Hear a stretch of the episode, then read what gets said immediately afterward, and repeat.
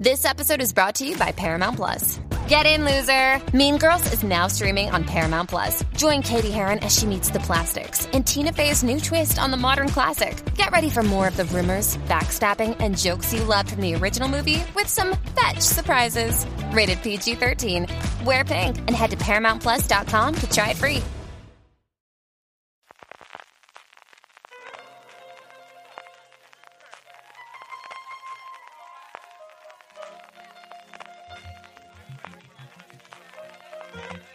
Estás escuchando Fuera de Series con CJ Navas.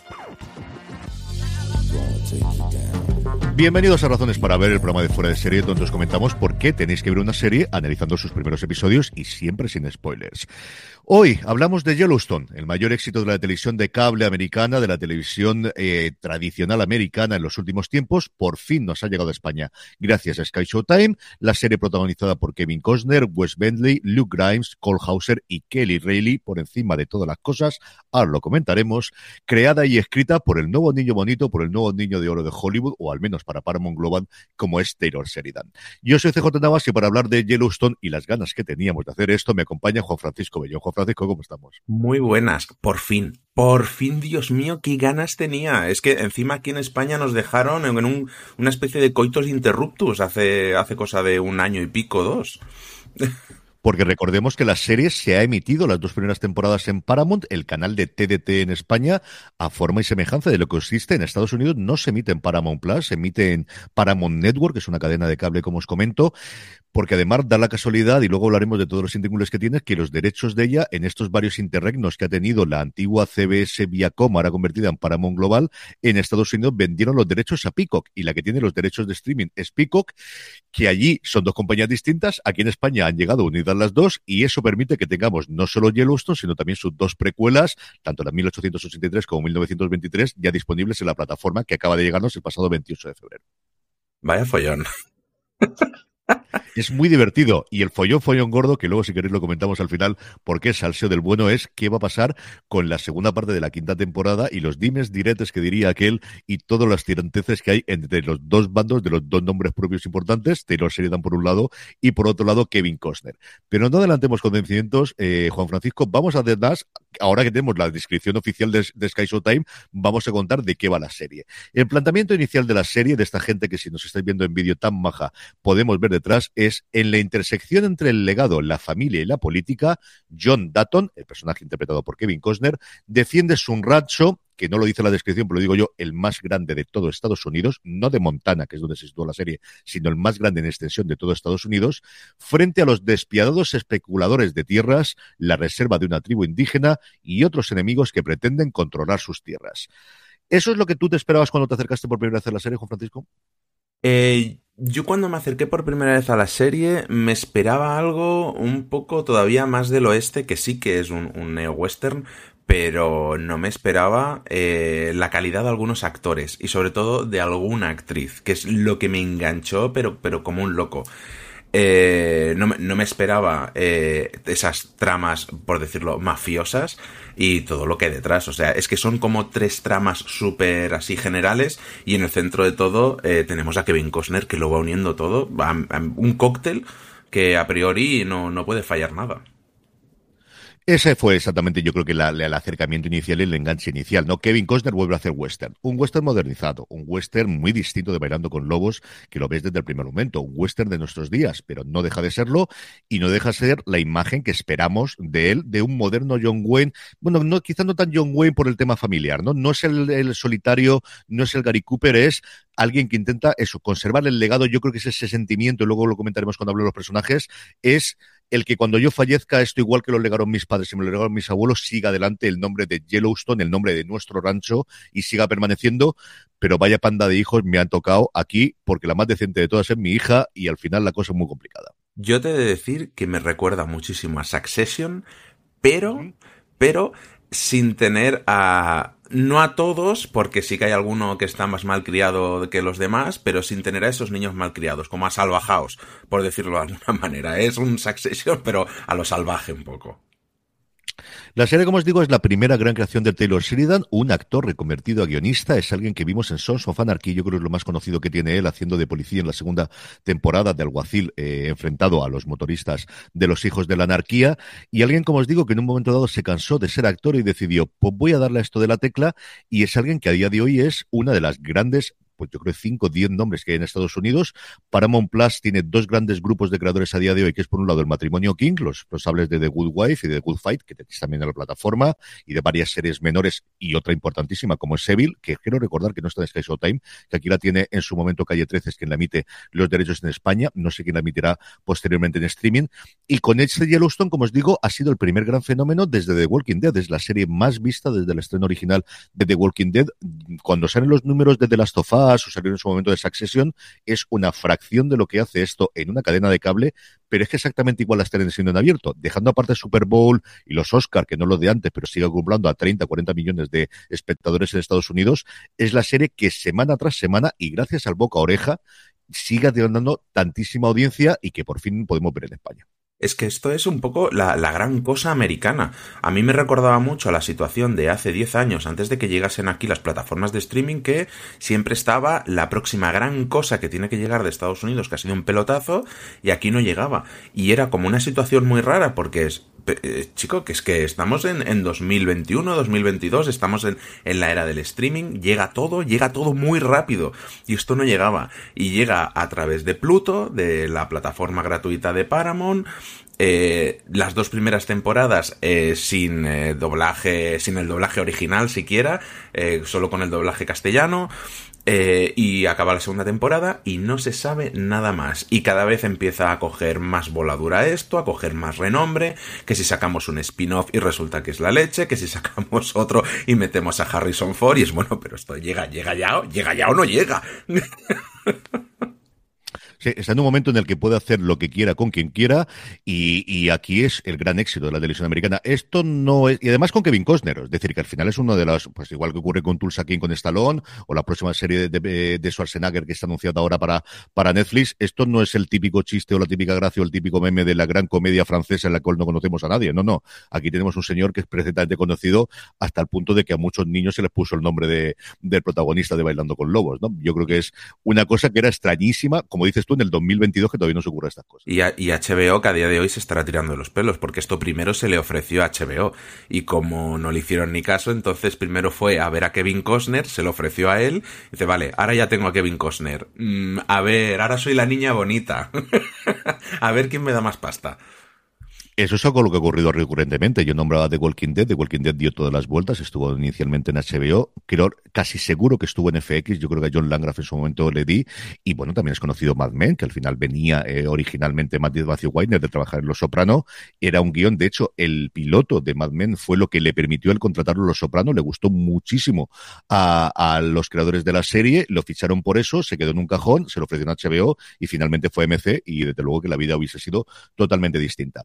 Vamos a hacer como siempre hacemos en, Razones para Ver, una pequeña pausa para poner el avance, yo creo que la sintonía, que es una sintonía que yo no me salto nunca y que al final dura un minutito, ponemos la sintonía y a la vuelta de la sintonía hablamos de John Dutton, hablamos de su familia, hablamos de cómo arranca la serie y lo que nos promete más allá de esas tres tramas iniciales que nos plantea la descripción oficial. Volvemos, como os digo, después de eh, poner la sintonía a hablar de Jerusalén.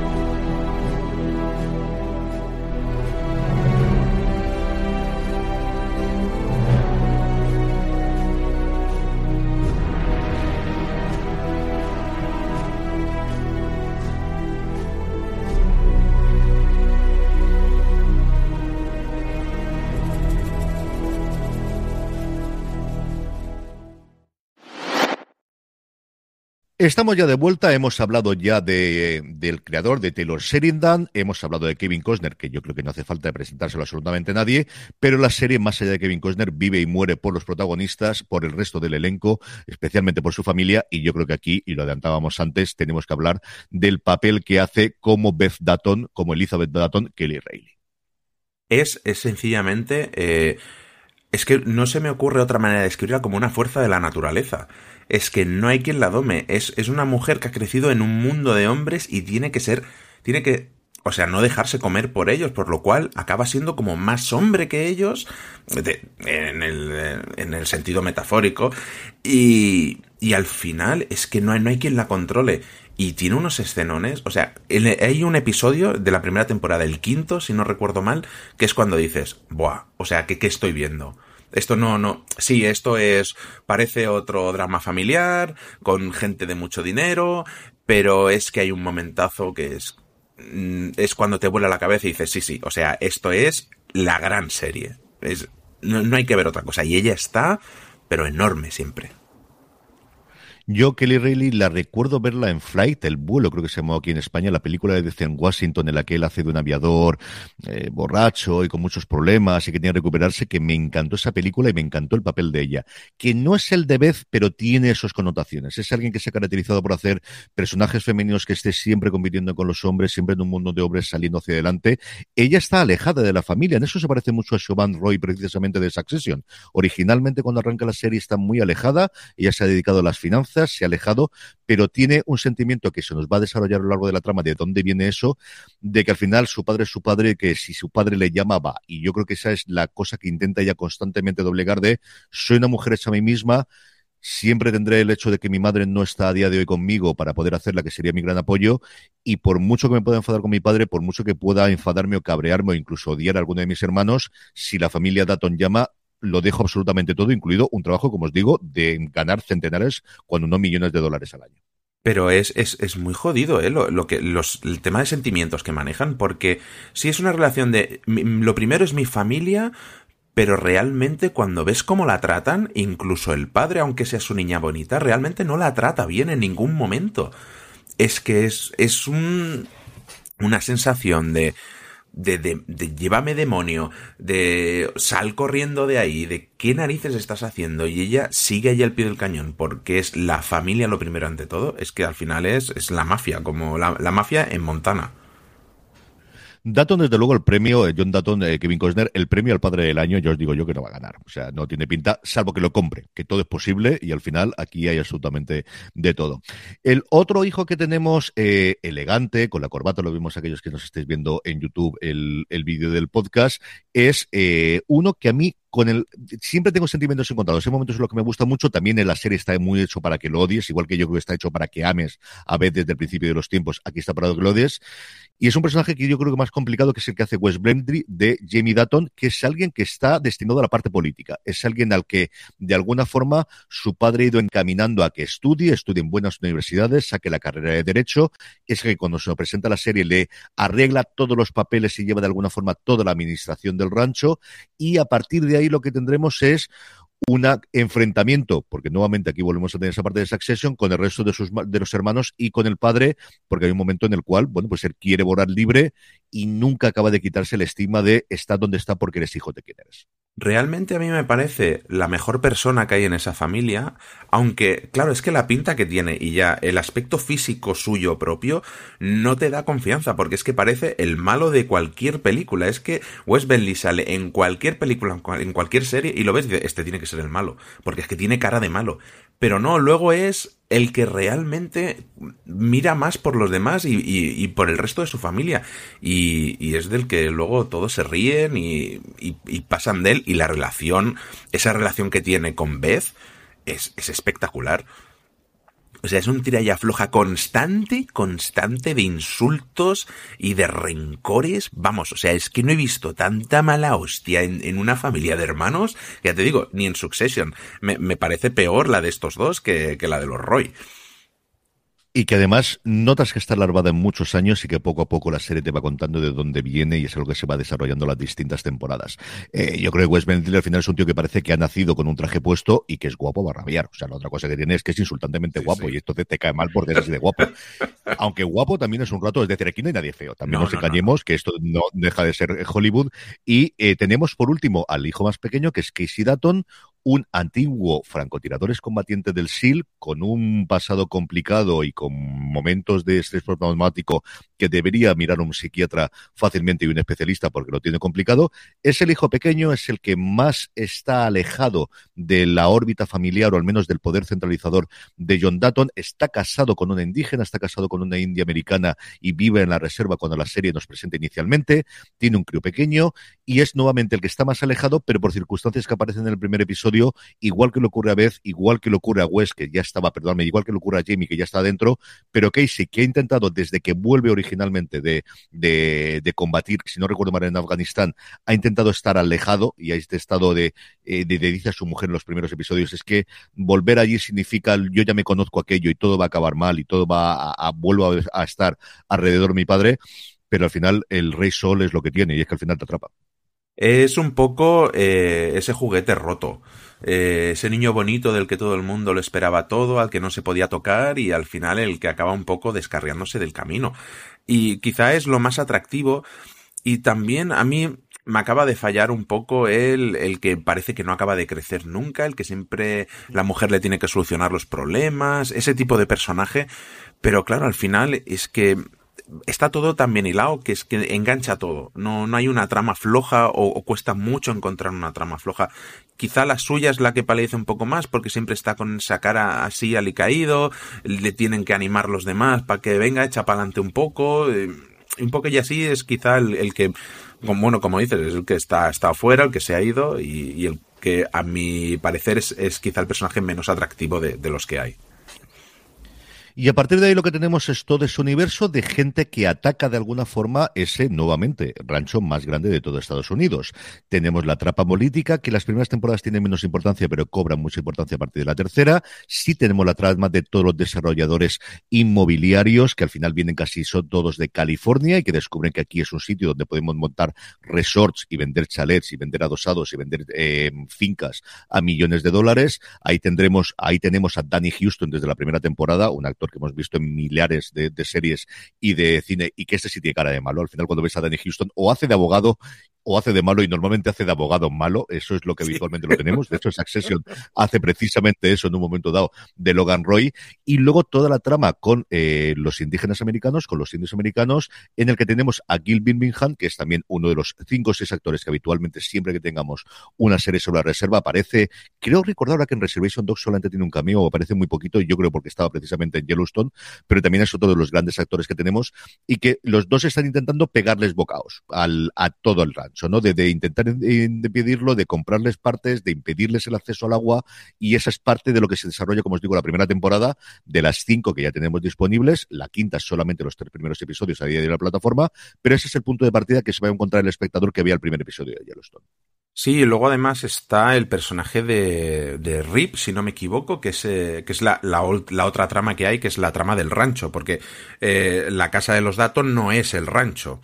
Eh, y ahí es donde sí que vemos toda esa parte más mafiosa, más de eh, cogemos a expresidarios y los marcamos con nuestro símbolo eh, para que sea uno de los nuestros, que no lo pueda tocar nadie y que el decir yo soy uno de estos y, y te dejan pasar en el bar. Eh, pide, pide tú, pide tú, tranquilo. Y, y, eso quizá es lo que le acaba dando ese, ese aire más de... Por lo menos a mí que me acabo de enganchar, ¿no? Tienes toda esa trama política y por detrás es que es una trama digna de, de Al Capone muchas veces y un disfrute de escenarios y un disfrute si os gustan los paisajes abiertos, si os gusta la naturaleza, si os gustan los animales, si os gustan los caballos, es un disfrute absoluto la cantidad que tenemos. Y uno de mis personajes favoritos es precisamente, además de Rip, que es mi personaje favorito con diferencia de todos y cómo va poco a poco formando la relación que tiene con Beth a lo largo de las temporadas, precisamente el que interpreta el propio protagonista, porque sí, no solamente se queda Taylor Sheridan de escribir, sino que además se escribe un papel para él en el que hace de un ganadero especializado en caballos de competición y que cuando aparece es que el sinvergüenza sabe montar a caballo. No hay nada que haga mal este hombre. Bueno, es que, la, es que muchos de los caballos que salen en la serie son suyos, no ya se los alquila él a Paramount. Y, luego lo, guay de, todo este escenario es que realmente Montana es quizá el único estado de Estados Unidos o uno de los muy pocos que no tiene grandes ciudades. O sea, son como, son como pueblecitos realmente. Por eso es que sigue pareciendo a día, a día de hoy un paraíso. Y, y, claro, o sea, a día de hoy que ya está todo masificado y aquello de virgen con aquellas montañas, esos árboles, es que vamos, cualquiera con pocos escrúpulos, pues no le faltan ganas de ir allí a, a hincar el diente o a intentarlo. Es que es ver los caballos, ver las vacas, porque al final esta gente vive sobre todo fundamentalmente de la ganadería, ver los ríos, las escenas de los ríos a mí es una cosa que, que siempre he tenido la imagen esa bucólica y idílica de alrededor de un riachuelo tendrías tu casita y esas cosas es una de las cosas que siempre he tenido y que desde luego aquí ves bastantes veces. Juan Francisco, vamos cerrando como siempre diciendo a quién recomendamos que vea Yellowstone, eh, a quién creemos que le puede gustar la serie. Yo creo que le puede gustar a alguien que eche un poco de menos esas series clásicas. Eh, todo ahora cada vez tiene que ser más moderno, más rompedor, y esto es una serie clásica, pero no en el mal sentido, sino en el que todo funciona, todo está bien engrasado y y no sé, es, esos aires de western, incluso a gente que nunca le ha gustado el western, pero a lo mejor eh, gente que recuerda como sus padres le hablaban de Dallas y de todas estas series grandilocuentes. Yo creo que es una serie y sobre todo mm, gente que esté aburrida y cansada de, de tanta mediocridad un poquito y, y quiera ver algo grande y bien hecho, sencillamente, grande y bien hecho. Yo creo que es una serie para recomendar prácticamente a todo el mundo. Yo creo que habrá algo que te enganche. Será los terrenos, será la relación de los datos, será alguno de los personajes a los que te atraiga. Creo que es una serie para ver el primer episodio en el que ocurren muchas cosas. Veréis que aparece un personaje del que no hemos hablado aquí. Diréis, ¿por qué no habéis hablado de ese? Pues porque pasará lo que podéis imaginar con ese personaje conforme va pasando el tiempo. Que tiene una evolución, yo creo, en las tres, cuatro primeras temporadas muy buena. Creo que se ha notado en la cuarta y en la quinta, pues que al final este hombre que escribe todos los guiones está en muchas labores y muchos temas y como os digo, tiene la gran incógnita de qué ocurre con la segunda parte de la quinta temporada. Tradicionalmente hasta la cuarta temporada han sido 10 episodios por temporada, se amplió a 16 en esta segunda, esta quinta temporada con la idea de hacer 8 y 8, se han emitido ya la primera tanda de 8 en Estados Unidos, la segunda ni está escrita ni está rodada, el planteamiento es rodarlo durante este verano, pero hay un gran, eh, a día de hoy, stand-off, una gran hablando precisamente del oeste, un gran duelo entre el bando de Taylor Sheridan y el bando de Kevin Costner, con filtraciones diversas a prensa, de eh, qué es lo que ocurre. Costner está metido en el rodaje de tres películas que quiere hacer desde hace muchísimo tiempo sobre la guerra civil americana, ya ha rodado la primera, ya dijo por activa y por pasiva que se iba a tirar nueve meses rodando la segunda, cosa que le ha permitido hacer fundamentalmente Yellowstone, es decir, se ha levantado la financiación que Kevin Costner a día de hoy es por la popularidad que tiene. Se filtró el rumor, yo creo malintencionado, de que había dicho que solo iba a estar una semana para poder rodar la segunda semana, la segunda parte de la temporada. Eso parece que no es así, pero parece que Kevin Costner pues es una estrella con todas las de la ley, es complicado. Hay un artículo de Matthew Belloni precisamente en PAC este primero lunes, que yo creo que lo comentaré seguramente en la newsletter de fin de semana, en la que se habla cómo está la cosa de tirante y el planteamiento final sería cerrar la temporada con esta quinta, con esta segunda tarde de cinco episodios y retomarla reinventada con un nombre distinto, posiblemente utilizando alguno de los personajes actuales de la serie, trasladándolos allí, con como protagonista teniendo a Matthew McConaughey. Eso le permitiría tener un nombre al nivel de Kevin Costner a día de hoy, evidentemente, en esta secuela, continuación, o como queramos llamarla, pero sobre todo a Paramount recuperar esos derechos que os decía antes de streaming, que a día de hoy están vendidos a Peacock para ser de Yellowstone, pero si le cambiasen de nombre, podrían recuperarlo y tenerlo dentro de la plataforma. Y es una cosa muy divertida para comentar y analizar sobre todo las cosas que se han ido diciendo cada uno de ellos, pero resumidito, esto es más o menos como está el planteamiento. Dicho eso, tenéis cinco temporadas, diez episodios las cuatro primeras, ocho la quinta, para poder disfrutar sí o sí tendremos esos ocho episodios que están confirmados. Yo creo que no hay ninguna opción de que eso no se ruden de una forma o de otra, con mayor o menor participación de Kevin Costner. Y a partir de ahí, pues veremos si cambiamos a Kevin Costner por Matthew McConaughey o qué ocurre. Lo que es seguro, desde luego, Juan Francisco, es que estaremos tú y yo para verlo. Sí, sí, totalmente. A mí realmente no, ya no es que haya problemas o no, es que cinco temporadas creo que están muy bien para dejar una serie en todo lo alto y, y al final es eso, oye, queremos seguir con esto, démosle otro aire, démosle otra historia, otro protagonista, no dejemos este mundo,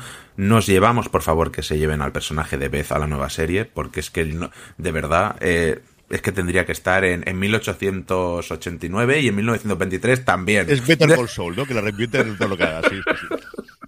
Saul Goodman. Ay, pero sí, sí. Yo espero que acabe bien, que acaben bien la serie y eso, y a disfrutar con McConaughey o, o con quien quieran. Yo coincido contigo. Yo creo que al final, y hablábamos ahora precisamente comparando nuevamente con Succession, que creo que es un mejor cierre que que luego las series acaben agonizando como era tradición en Showtime en su momento, pues con Dexter es quizá la más significativa, pero no ha sido la única. Wiz también le pasó exactamente lo mismo. Yo, fan, pues mirar, esta es la funda para aquellos que me vean. No se va a ver por la leche de la imagen, pero vamos, esta es la funda que tengo yo en el móvil. Así que con el rancho Datton, esa es la que llevo y la chaqueta porque no la encontró. Te juro que no sé dónde la he metido, pero tengo la chaqueta con la Y, que fue mi regalo de Navidades el año pasado. Soy muy fan, me gusta muchísimo y tenía muchas ganas de hablar, como lo he hecho aquí con Juan Francisco Bellón, y ya veremos si hacemos algún review de cara cuando sepamos qué ocurre con la quinta temporada y tenemos alguna cosa. Juan Francisco, mil millones de gracias por haber compartido micrófono más conmigo hablando de Yellowstone. Un abrazo muy fuerte y hasta el próximo programa. Hasta el próximo. Y a ti, porque tenía muchas ganas de hablar de esto. y a todos vosotros, querida audiencia, gracias por escucharme. Mucho más contenido en fuera de series.com, muchas más cosas en nuestra tienda, la tienda fuera de series, fuera de series.com barra tienda. Gracias por escucharnos y recordad, tened muchísimo cuidado.